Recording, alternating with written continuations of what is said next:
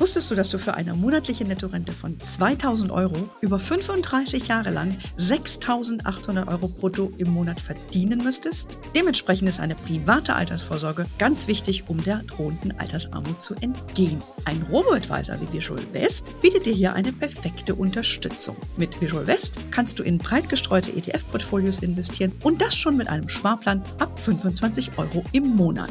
Mit dem Code HERMONEY24 erhältst du eine 50 Euro Prämie, wenn du dich für eine Investition bei Visual West entscheidest. Mehr Infos unter visualwest.de slash hermoney.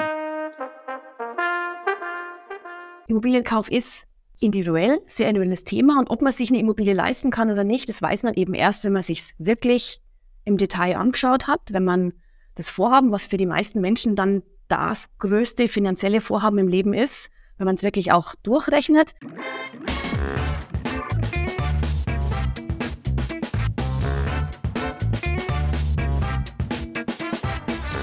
Ich begrüße euch super herzlich zum Her Money Talk, dem Geld- und Karriere-Podcast für Frauen. Viele von euch träumen von einem eigenen Häuschen oder einer eigenen Wohnung.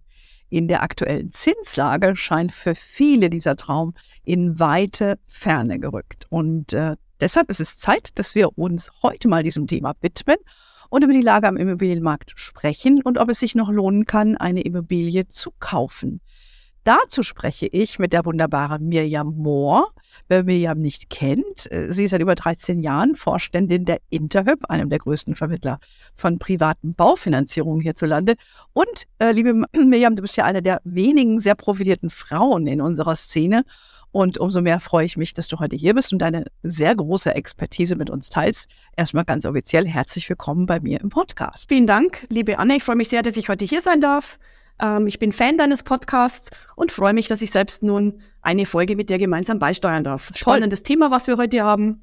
Ich freue mich, wenn wir ausführlich darüber sprechen. Absolut. Ich freue mich, dass du Fan bist. Dann steigt jetzt die Anforderung und das, was ich mache, noch mehr. Hoffentlich habe ich jetzt, äh, habe ich denn gut genug ein Skript geschrieben für das Gespräch mit dir. Ähm, Stimmt. Ich glaube, dass wir das ganz locker flockig hinbekommen. Auf jeden ähm, Fall. Ich habe ja eine Expertin und äh, da kann mir hier gar nichts passieren. Ähm, ja, Immobilien waren ja ein sehr heißes Thema über die letzten Jahre. Die Niedrigzinsen haben gegrüßt, so. Und äh, seit die Zinsen natürlich wieder steigen, kommt ja gefühlt irgendwie alles äh, zum Erliegen, ne, was diesen Immobilienmarkt angeht. Erzähl mal, wie geht's euch bei der Interhyp und vor allen Dingen auch euren Kunden in dieser aktuellen Phase? Was ich äh, sehr spannend finde, Anne, du hast es gerade erwähnt, ähm, wie stellt sich das Thema Immobilieneigentum, Immobilienerwerb gerade dar, vor allem medial da? Und da treiben mich schon so generell drei Punkte um einmal. Das Thema Immobilienkauf ist plötzlich sehr negativ besetzt, sehr angstbesetzt teilweise. Ne? Medial gibt es dann diverse Horrorszenarien, die beschrieben werden sei es bezogen auf den Kauf, aber auch schon in Richtung Anschlussfinanzierung. Ne? Wie komme ich mit einer Kreditverlängerung klar, wenn ich in der Niedrigzinsphase finanziert habe? Das ärgert mich ein Stück weit auch, weil ich finde es, wenn Menschen verunsichert, es wird Angst gemacht. Natürlich ist es schon so, ne? die Zinsen sind im letzten Jahr 2022 so stark gestiegen wie noch nie wahrscheinlich. Und die Zinslast hat sich deutlich erhöht. Die Immobilienpreise sind ein Stück nach unten gekommen, aber nicht so viel, um sozusagen auf Gesamtkostenbasis das auszugleichen. Das ist richtig. Es ist natürlich auch so, dass es für viele Menschen unerreichbar ist, in Deutschland Immobilieneigentum zu erwerben. Na, es fehlt bezahlbarer Wohnraum. Es gibt viele Hebel, die die Politik umlegen sollte. Ähm, kann man vielleicht in einer separaten Folge nochmal drüber sprechen. Gleichzeitig, und das ist, finde ich, ganz wichtig als, als persönliches Credo, und da mag ich auch ein Stück für werben, Immobilienkauf ist individuell, sehr individuelles Thema. Und ob man sich eine Immobilie leisten kann oder nicht, das weiß man eben erst, wenn man sich wirklich im Detail angeschaut hat, wenn man das Vorhaben, was für die meisten Menschen dann das größte finanzielle Vorhaben im Leben ist, ja. wenn man es wirklich auch durchrechnet. Und was ich schade finde, das machen die wenigsten. Wir haben so eine Leistbarkeitsstudie gemacht 2022 und in der Studie haben nur 41 Prozent der Befragten gesagt, dass sie sich wirklich im Detail Finanzierungskosten angeschaut haben. Der Rest verlässt sich auf Bauchgefühl, oh. auf die Entscheidung von äh, oder Einschätzung von Freunden und Verwandten, verlässt sich auf die Immobilienpreise in der Region und, und verlässt es dann dabei. Genauso Anschlussfinanzierung, ne, kann man vielleicht auch noch mal im Detail drüber reden. Wer vor zehn Jahren finanziert hat, muss jetzt nicht automatisch Panik schieben. Ne? Also äh, da kann man sogar in der Regel entspannt bleiben. Und Das ist ein Thema, was mich wirklich beschäftigt und weswegen ich dankbar bin, dass wir heute darüber sprechen. Das zweite ist, insbesondere für Frauen ist das Thema Immobilienkauf abschreckend und wird tendenziell noch abschreckender. 60 Prozent der Frauen erleben den Immobilienmarkt wie leergefegt. Auch aus unserer Leistbarkeitsstudie mehr als Männer. 90 Prozent der Frauen finden, der Wert vom Immobilieneigentum ist in den letzten zehn Jahren schwieriger geworden. Nur 81 Prozent Männer. Ich wünsche mir mehr Hausfrauen. Ich glaube, dass gerade für Frauen das Thema Immobilie lohnenswert sein kann als Säule in der Altersvorsorge. Gerade in Inflationszeiten vielleicht ein spannendes Investment. Man kann klein beginnen und das sollte man eben aktiv für sich prüfen. Das dritte Thema, du hast gefragt, Anne, wie geht es unseren Kunden und Kundinnen gerade? Ähm, wir erleben, dass viele Kunden und Kundinnen die angebotenen Immobilien, die ja sehr viel mehr geworden sind in der letzten Zeit, so ein bisschen für bare Münze nehmen und die, die Angebotspreise zu wenig challengen und auch zu wenig verhandeln. Und wir merken aber, dass der Verkäufermarkt, der es ja in den letzten Jahren war, ne, wo einfach Verkäufer sich sehr breitbeinig hinstellen konnten und teilweise sogar in Auktionen ähm, Immobilien loswerden konnten, dass sich das dreht.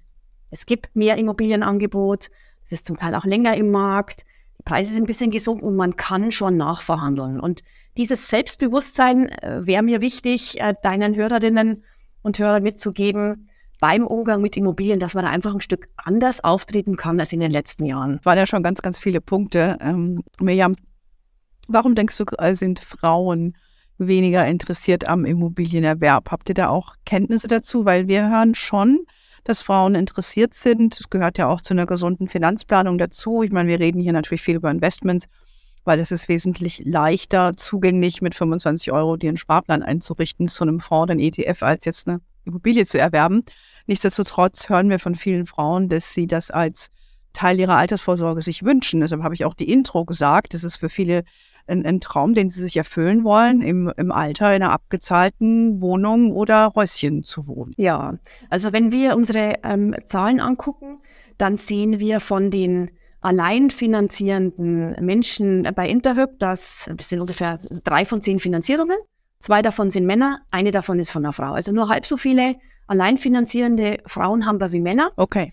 Ähm, wir sehen auch, dass Frauen ein bisschen anders finanzieren. Sie sind tendenziell später dran, sie bringen ein bisschen mehr Eigenkapital ein, ähm, sie kaufen eher zur Eigennutzung. Und woran liegt? Es liegt natürlich an Erwerbsbiografien, an Möglichkeiten, an okay. Einkommen. Gender Pay Gap ist dann natürlich ein bekanntes Stichwort. Ähm, es liegt aber auch daran, dass der, der Anpack, der Mut, dieses traue ich mir das zu, was mhm. ja oft ein, ein Stereotyp ist, ein Muster ist, das wir sehen bei Frauen, ja. dass das auch im Hinblick auf Immobilien, 25 Euro Sparplan kann ich einfacher tun, ja. als mir für 100, 150.000 Euro ein Immobilieninvestment überlegen. Und ähm, glaube, dass dieser, dieser Mut, dieser Anpack, wenn ich den ein Stück weit überwinde oder, oder mir, mir Mut mache, vielleicht eine Freundin mitnehme, eine Beraterin, suche bei Interhyp gibt es mehr als die Hälfte weibliche Beraterinnen, dass ich dann vielleicht über diese Hürde ja komme und mich einfach mal traue, mich damit zu beschäftigen, ja, okay. kann ja erstmal nichts passieren. Ja, genau, dass man sich damit auseinandersetzt. Und ich glaube auch, weil du eben auch sagtest, die wenigsten äh, rechnen die Kalkul, also rechnen richtig durch, was es bedeutet. Ich denke, Frauen sind da schon anders. Also die sind, so erlebe ich das in, in unserem Alltag hier, die denken schon viel mehr drüber nach, was sie machen, die tendieren dazu, zu viel drüber nachzudenken. Ähm, was dann wieder eine Hürde sein kann, ne? Äh, genau, das ist wieder eine Hürde, ja. aber ich glaube, dass die ja. Frauen da eher äh, mit spitzem äh, Bleistift kalkulieren. Ähm, als das vielleicht so, so manche, mancher tut. Äh, ich glaube aber, dass sich auch manche schwer tun, weil du beschrieben hast, auch dass der Markt shiftet. Ne? Also hin von einem äh, von einem Verkäufermarkt zu einem Käufermarkt oder Käuferinnenmarkt, dass ja. sie dann in Verhandlungen treten, das ist ja für viele, glaube ich, auch so, so ein Ding, was man nicht ja. so gerne macht, auch als die meisten Frauen. Also ich glaube, da haben wir schon so ein paar Sachen, ähm, sag ich mal, isoliert, aber äh, ihr seht ja auch, dass einfach auch weniger finanziert wird, gehe ich mal davon aus, aktueller Markt. Ne? Absolut. Wir sehen, ne, der Markt hat sich äh, ein Stück weit verändert. Ähm, wir sehen, dass äh, mit Jahresbeginn die Nachfrage wieder angestiegen ist. Das heißt, wir sehen, dass der Markt wieder Stück für Stück mehr ins Gleichgewicht kommt. Ähm, aber wir sehen eben auch, dass dieses Thema Leistbarkeit und wie ist das allgemeine Umfeld, wie sicher fühle ich mich in meinem Leben, in meiner Erwerbssituation, dass das schon manche Käufer und Käuferinnen ja. momentan davon abhält, das Immobilieneigentum jetzt zu erlangen. Man sieht ja auch, wenn man den Markt anguckt, dass momentan ganz viele Menschen, die an so einem, an so einem Wendepunkt im Leben stehen, ne? neuer Job, Familiensituation, Ehe etc. Ja.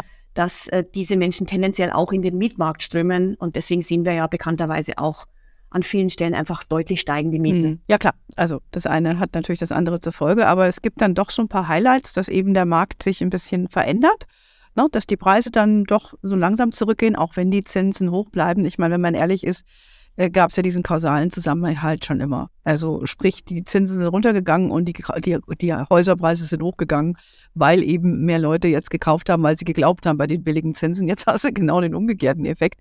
Also wenn ich dir richtig zuhöre, ist es doch nach wie vor äh, gar kein schlechter Zeitpunkt, sich zu orientieren. Man kann mehr verhandeln jetzt, wenn man Total. das möchte und man sollte halt scharf kalkulieren mit, mit spitzen Bleistift mit spitzen Bleistift sich gut überlegen, gut vorbereitet reingehen in die Situation, sich schlau überlegen, wie man äh, Kaufpreise verhandelt.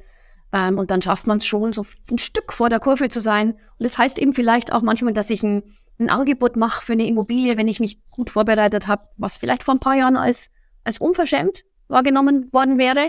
Aber was jetzt vielleicht auf einen Verkäufer trifft, der einfach sich denkt, ich möchte jetzt eben meine Immobilie loswerden und dann zufleckt. Und dann würdest du wahrscheinlich raten, dass man mehrere Angebote einholt für die Finanzierung oder bevor man das nächstbeste irgendwie nimmt. Absolut. Das ist natürlich unser Credo als, als Vermittler mit einem großen Marktüberblick. Ähm, jede Finanzierung ist unterschiedlich, jede Lebenssituation ist unterschiedlich und unser Credo ist, erst kommt die Lebensplanung, ne? also wo will ich mit wem, in welchem Umfeld wohnen, was ist mir im Job wichtig, was ist mir im Umfeld wichtig ähm, dann einen Kassensturz zu machen und zu schauen, okay, was kann ich mir leisten, was möchte ich mir auch leisten mit einem guten Gefühl, also was ist meine Wohlfühlrate für eine Immobilie, mit der ich auch noch in Urlaub fahren kann, wenn mir das wichtig ist? Oder auch jetzt nicht einen Schock erleide, wenn die, wenn das Auto mal kaputt geht oder die Waschmaschine. Und dann auf der Basis zu gucken, ähm, am besten mit jemandem, der einfach den ganzen Marktüberblick bietet, wo kann das Kreditinstitut sein, was meine individuelle Finanzierung für mich zu den besten Konditionen durchführt. Das heißt, auf jeden Fall Angebote vergleichen. Also das, das sind jetzt schon mal wichtige äh, Punkte gewesen. Das heißt, logisch, man vergleicht. Man hört aber jetzt auch, äh, du hast gesagt, Frauen tendieren eher dazu, mehr Eigenkapital einzulegen. Ist das nicht auch generell aktuell am Markt, dass die Banken auch mehr Eigenkapital fordern? Und was wäre jetzt eure Empfehlung zu sagen, wie viel Eigenkapital sollte man reingeben? Gibt es da von euch so eine pauschale Empfehlung? Also, ähm, wenn man mal sozusagen von vorne anfängt, Traumimmobilie gefunden hat, welche Kosten kommen jetzt auf einen zu, dann sind es natürlich nicht nur die Kaufkosten fürs Haus oder für die Wohnung, sondern es gibt deutliche Nebenkosten, also Grunderwerbsteuer, Notarkosten, Maklerkosten, die können schon bis zu 15 Prozent vom Kaufpreis ähm, betragen, je nach Bundesland, das ist unterschiedlich. Und unsere Empfehlung ist auf jeden Fall, diese Kaufnebenkosten aus Eigenkapital abzudecken. Das ist mal Teil 1. Ähm, was dann ideal wäre, ist, wenn man vom Kaufpreis auch noch super ideal 20 Prozent ähm, aus Eigenkapital betragen oder, oder einbringen könnte. Okay. Vielen Menschen ist es nicht unbedingt möglich. Was wir oft sehen in unseren Beratungen ist, dass Kunden und Kundinnen in der Familie, im Freundeskreis schauen, ob Eigenkapital zur Verfügung gestellt werden kann, Schenkungen möglich sind, Erbe, Erbteile mhm. vorgezogen werden können, um das Eigenkapital zu ermöglichen. Und was wir insgesamt sehen, ist, dass Menschen im Schnitt in unsere Finanzierungen aktuell mehr Eigenkapital einbringen, also ein Ticken auch mehr als die 20 Prozent, damit eben sozusagen das Risiko gegenüber der äh, kreditfinanzierten Bank sinkt und damit auch die Zinsen und die Rate günstiger werden. Ne? Das merken wir schon, dass, dass Menschen ganz gezielt das unternehmen. Mhm, okay.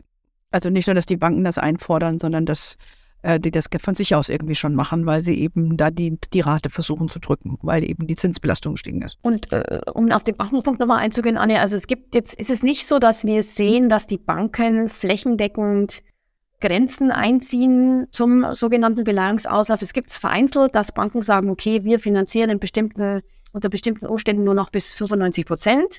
Aber es ist kein flächendeckendes Phänomen, ah ja. sondern jede Bank hat ein individuelles, einen individuellen Risikoappetit, individuelle Kreditherausgabekriterien und Kreditinstitute positionieren sich dadurch durchaus unterschiedlich. Dann wenn man sich die, so eine Finanzierung anguckt, dann ist es ja immer die Frage auch, wie hoch mache ich die Tilgung? Also dann tickt man ja dann die Eigenkapital ähm, oder tickt man direkt aufs Eigenkapital sozusagen, ich weiß nicht, ob ich das richtig ausgedrückt habe. Äh, das mindert dann, was man zurückzahlen muss. So würde ich es, glaube ich, genau, äh, sagen. Ganz genau. Und äh, was, was ist da jetzt eure Empfehlung oder was seht ihr auch im Markt? Weil das würde mich jetzt mal interessieren, weil das früher, wenn die Zinsen so niedrig waren, war es ja relativ einfach zu sagen, ich wähle eine hohe Tilgung. Das ist richtig. Äh, wir haben in den letzten Jahren in der Niedrigzinsphase schon äh, Tilgungen, also durchschnittliche Anfangstilgungen, die Menschen vereinbart haben, von über drei Prozent pro Jahr gesehen. Das hat sich jetzt ein Stück nach unten entwickelt.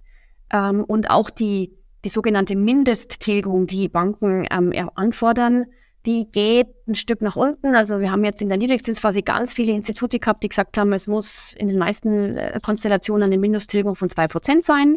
Aha. Momentan gibt es auch mehr und mehr Banken, die sagen, unter bestimmten Bedingungen eineinhalb Prozent oder vielleicht sogar ein Prozent, wenn sichergestellt ist, dass die Gesamtlaufzeit des Darlehens nicht zu lang wird. Also ähm, da merkt man schon eine gewisse Bewegung im Markt auch, was dann auch wieder in Einzelfällen bei der Leistbarkeit helfen kann. Aber die Grundempfehlung ist schon, ähm, dass natürlich nach Möglichkeit eine möglichst hohe Tilgung gewählt wird, weil man natürlich mit der anfänglichen Tilgung auch sicherstellt, dass laufend die äh, Restschuld auch ähm, zurückgezahlt wird. Was spannend ist, es gibt in, in sehr vielen Finanzierungskonstellationen die Möglichkeit, so zwei Sonderhebel rund um die Tilgung zu machen. Es gibt zum einen Sondertilgungen, das sind jährlich mögliche, aber nicht verpflichtende zusätzliche Zahlungen ähm, für die Restschuld sozusagen zwischen 5 und 10 Prozent ähm, des Darlehensbetrags, die möglich sind. Was man machen kann, wenn man zum Beispiel eine Bonuszahlung ähm, hat oder wenn man eine Schenkung innerhalb der Familie hat. Das ist eine Möglichkeit. Und die andere Möglichkeit ist der sogenannte Tilgungssatzwechsel, also diese anfängliche Tilgung.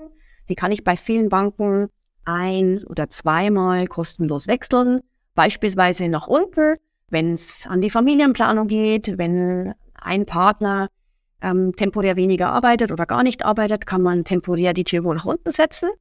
Und man kann aber auch mit so einem Tilgungssatzwechsel Tilgung nach oben setzen. Also beispielsweise, wenn es eine Gehaltserhöhung gibt, dann kann man durch diesen Effekt einfach laufend beitragen, dass die Restschuld am Ende der Zinsbindung möglichst gering ist. Finde ich cool, höre ich jetzt zum ersten Mal.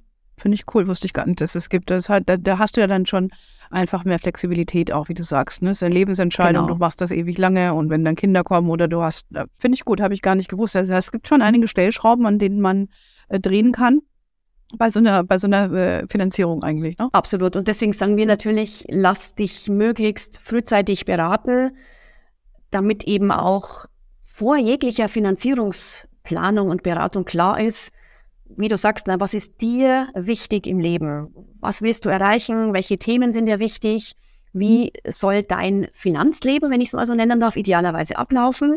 Und auf der Basis, auf, auf Basis ganz konkreter individueller Bedürfnisse, dann zu überlegen, wie passt der Immobilie da rein? Wie viel Immobilie kann ich mir auch leisten? Und wenn ich die gefunden habe, wie kann ich die so finanzieren, dass ich trotzdem ein ein schönes Leben haben kann. Ich glaube, das ist wichtig, weil viele übernehmen sich ja. Ne? Ich meine, ich, ich weiß das aus eigener Erfahrung. Ich habe selber schon äh, zwei Häuser gekauft und äh, ja, das wird ja immer teurer. Ja, als du vorher denkst und dann denkst du dir, ach, okay, nee, also das will ich jetzt doch nicht haben. Ich nehme doch den Eichenfußboden und dies und das. Das ist ja immer selber, ja. Und deshalb ja, tendenziell kostet es immer mehr. Und äh, gerade wenn man dann noch eine Familie mit kleinen Kindern hat, da, da, da kannst du eben nur so viel auch Geld, kannst halt nur so viel Geld. Das ist halt so. Ne? Total. Ähm, deshalb Total. muss man sich das schon gut überlegen und sich da nicht zu übernehmen, weil sonst hast du keinen Spaß. Dann hast du ein Haus und sitzt, sitzt da 24-7 und machst keinen Urlaub mehr. Ja. Das ist auch nicht lustig. Ne? Und gerade bei einem Bau, wie du sagst, ist natürlich nochmal ein bisschen anders, als wenn ich ein, ein fertiges Objekt oder eine, eine, fertige Eigentumswohnung kaufe. Da habe ich natürlich schon nochmal gewisse Risiken. Da habe ich auch genau das, was du sagst, das ist natürlich ein Muster, was wir in ganz vielen Beratungen sehen, dass gewisse fertige Ausstattungspakete gekauft werden, aber hm. dann na, im Detail man sich denkt, okay, das ist mein Traumhaus, da werde ich immer genau. leben, da werden meine Kinder über den Fußboden rutschen, soll ja schön sein, dass man sich da wirklich auch ein Stück weit, ähm, naja, in ein gewisses Budget zwingt und eine gewisse, gewisse Ordnung auch hält und Disziplin einhält ähm, und das halt frühzeitig klärt, damit man sich dann nicht hinreißen lässt und äh, na, einfach vor sich hin sozusagen Ausgaben aufhäuft, die dann am Ende nicht mehr zusammenpassen. Ab, absolut. Also ich kann dir nur sagen, aus, aus meiner persönlichen Erfahrung, Fußboden, äh, Eichenfußboden mhm. mit Kindern absolut überbewertet, würde ich nie wieder machen. Mhm. Ja. Okay. Weil der okay. sah dann hinterher aus wie die Kinder und der Hund, der da auch dann rumgetobt ist. Also no go, spart euch das Geld, alle jungen kann man, Familien, kann man die zuhören. lassen vielleicht, Anne? Kann man, kann man lassen, ja. Oder kann abschleifen lassen nach ein paar Jahren, wenn die ja, Kinder aus dem Gröbsten raus sind. Genau, kann man, kann man dann tun, aber äh, gut, das wäre dann nochmal mehr Arbeit und so weiter. Also das ist ein Hinweis. Also ich, ich würde mal sagen, mein Tipp wäre, wenn ihr irgendwo Geld spart, nimmt man einen Fußboden. Das ist dann wesentlich entspannter. Was ich aber auch gelernt habe, ist, dass du an gewissen Dingen nicht sparen solltest, weil wenn du dann schon vorher sagst, okay, ähm, ich, ich, überlege jetzt, ob ich dieses zusätzliche Becken zum Beispiel einbaue in, in, in die Waschküche oder so. Ja, also jetzt kein Riesenposten, aber nur mal ein kleines Beispiel. Mach das ja, weil du wirst hinterher nie mehr hergehen und eine Wand aufbuddeln und so ein scheiß Waschbecken reinsetzen, ja. Also ich glaube, man muss da abwägen, welche Sachen sind ähm, irgendwie essentiell, bringen dich weiter, ja, ähm, und welche sagst du, Fußboden kann ich hinterher immer noch mal austauschen. Es ja. ist leichter, als eine Wand anzugehen und solche Sachen. Also Mädels, das ist Verstehe meine Empfehlung, wägt ja. ab. Ja, lass es mit dem und das ist halt super individuell, wie du sagst. Ne? Dem, dem einen oder der einen ist der Boden wichtig, der anderen ist die Waschküche am wichtigsten und deswegen auch da, ne? Wie ist die Planung, was will ich, was will ich nicht, sich vorher informieren und nicht, was auch oft passiert, sozusagen ran, rausgehen, Immobiliensuche, Traumobjekt, sich verlieben und ja. dann kommen hernach, ist vielleicht auch so wie in einer echten Beziehung, ne? Ja, genau. Dann kommen hernach, wenn die, wenn die Verliebtheitsphase abgekühlt ist, kommt hernach so das echte Leben und dann denkt man sich, hätte ich, ich nur ein bisschen besser aufgepasst. Was habe ich mir da eingekauft? Jetzt sitzt er jeden Abend neben mir und schnarcht. Okay, toll. Ja, genau. Planung, Planung, Planung. Augen auf bei der Häuserwahl und bei der Partnerwahl. Und bei der Partnerwahl, genau. ja, aber es gibt ja definitiv äh, so, so, so ein paar Learnings, die wir ja auch an dieser Stelle ruhig da mal, sage ich mal, aus, aus persönlicher Erfahrung weitergeben. Und natürlich, wie du auch sagst, wenn du ein fertiges Haus kaufst oder so, oder der, wenn da schon steht, das ist nochmal was anderes auch.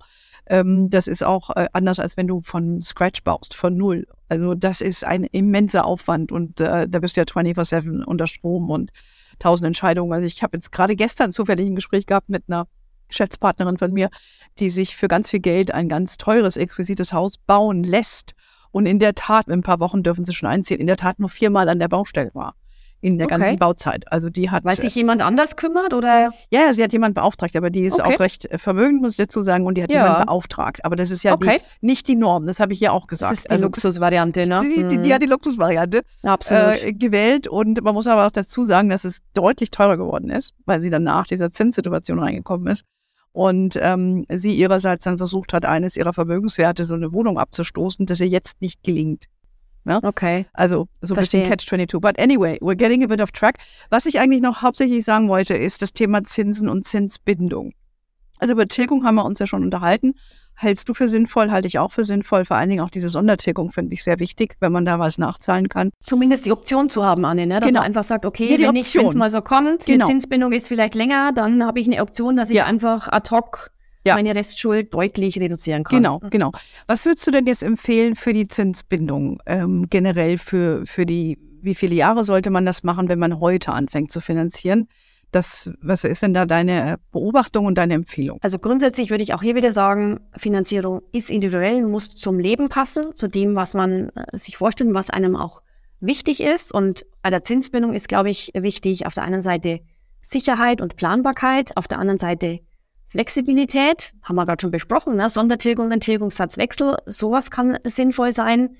Ähm, was wir momentan ganz spannend sehen, die Zinskurve ist ein bisschen anders geformt als üblicherweise. Wir sehen, dass eine fünfjährige Zinssicherheit ähm, in etwa das gleiche kostet wie eine 20-jährige Zinssicherheit, also ungefähr 4% und eine 15-jährige und eine 10-jährige Sicherheit sind drunter aktuell, also 10 Jahre aktuell sind so bei 3,75, also ein ein bisschen auch unter den Peaks, die wir in den letzten Wochen gesehen haben, wo die zehnjährige Zinssicherheit etwas über 4% gestiegen ist.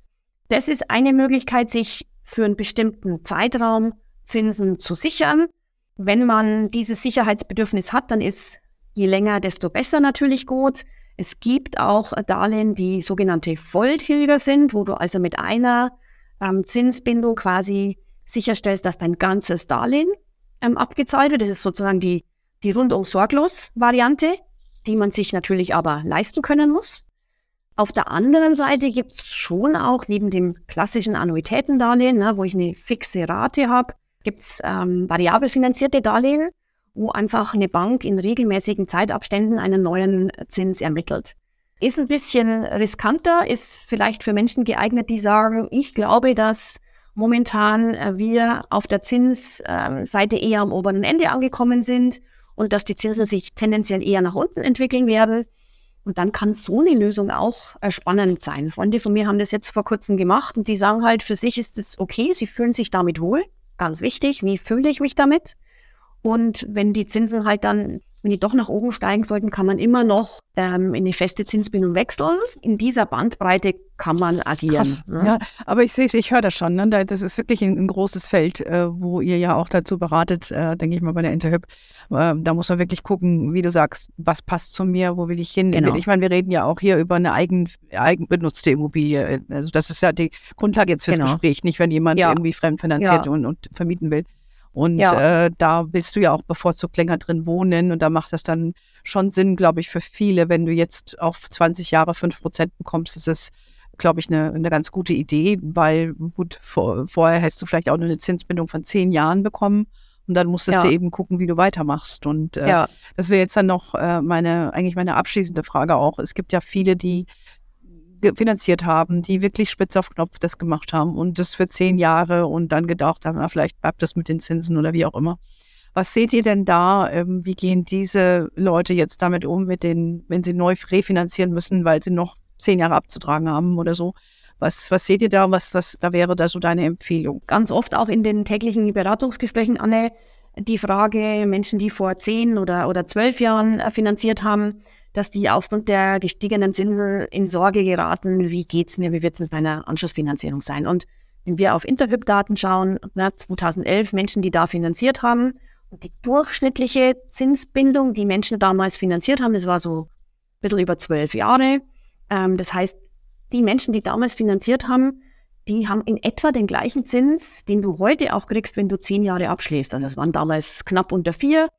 Heute sind wir ja, na, wie vorhin gesagt, für die 10 Jahre bei 3,75, für die, für die 20 Jahre bei 4 Prozent. Ähm, das heißt, da sind wir ungefähr in der gleichen Größenordnung und klassischerweise haben die Menschen ja ein annuitätisches Darlehen, ähm, haben damals mit ungefähr 3 Prozent auch getilgt, anfängliche äh, Tilgung.